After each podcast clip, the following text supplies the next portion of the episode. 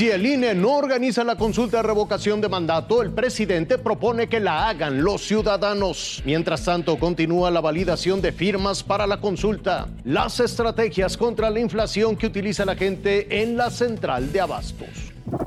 El presidente López Obrador abre una ruta para que se realice la consulta en que ciudadanos determinarán si permanece o no en el cargo. Una salida en la que se eliminaría la participación del INE, quien debe encargarse de la organización de dicho ejercicio. Es eh, un mandato constitucional, pero si se negaran, los ciudadanos podrían hacer la consulta.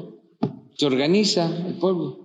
López Obrador también reprochó que consejeros del INE argumenten que por falta de más de 2 mil millones de pesos se suspendieran algunas tareas de la organización de la consulta de revocación de mandato. Son tácticas eh, dilatorias, no muy serias, que digamos. Pero no es un asunto eh, de dinero. Es que, eh, aunque parezca un contrasentido, son eh, contrarios a la democracia. Y confió en que autoridades judiciales obliguen al INE a realizar la consulta agendada para el 10 de abril de 2022. Ya está en la Constitución y es muy importante que quede establecido para que cuando un gobernante se porte mal, o ahora mismo. Irving Pineda, Fuerza Informativa Azteca.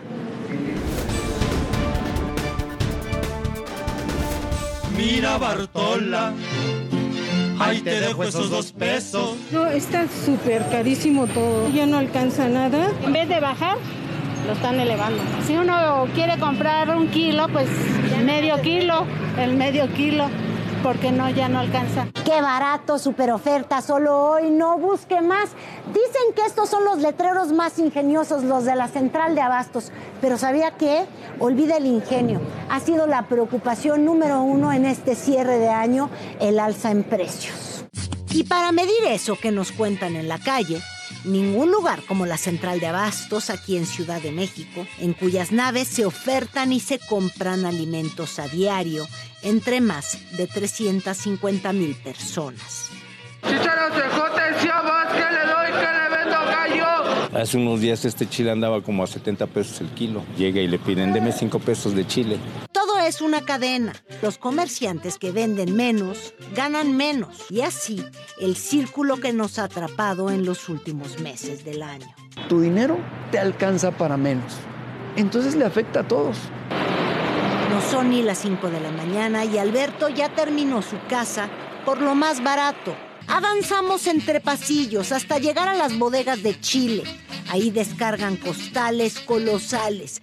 Dicen que el precio empieza a ceder. El precio normal del chile debe de andar de 10 a 15 pesos. El precio de 30 a 35 es muy elevado. Como dejaron de sembrar, dejaron de producir, se escaseó y se subió. Pero no nada más chile, cebollas y tomate, tomate. A decir de los bodegueros que manejan diversos productos del campo en la central, el alza en los precios es principalmente un fenómeno estacional y que pronto se va a domar. Pero en esa espera, cada hogar ha tenido que apretarse el cinturón o de plano cambiar sus hábitos de consumo. El fenómeno de la vida más cara le ha pegado al mundo por igual. Y si México importa casi 30 centavos de cada peso que gasta, el alza en los precios viene por vía doble.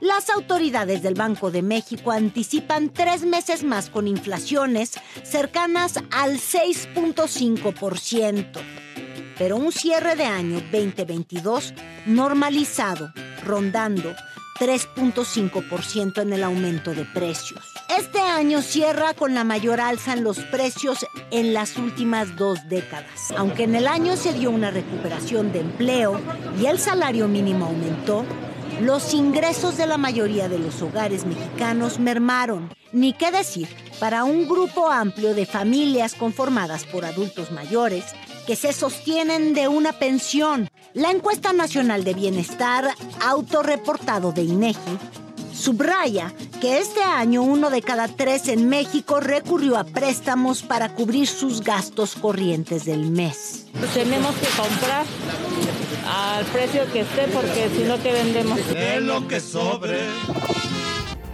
Esto fue Hechos Podcast.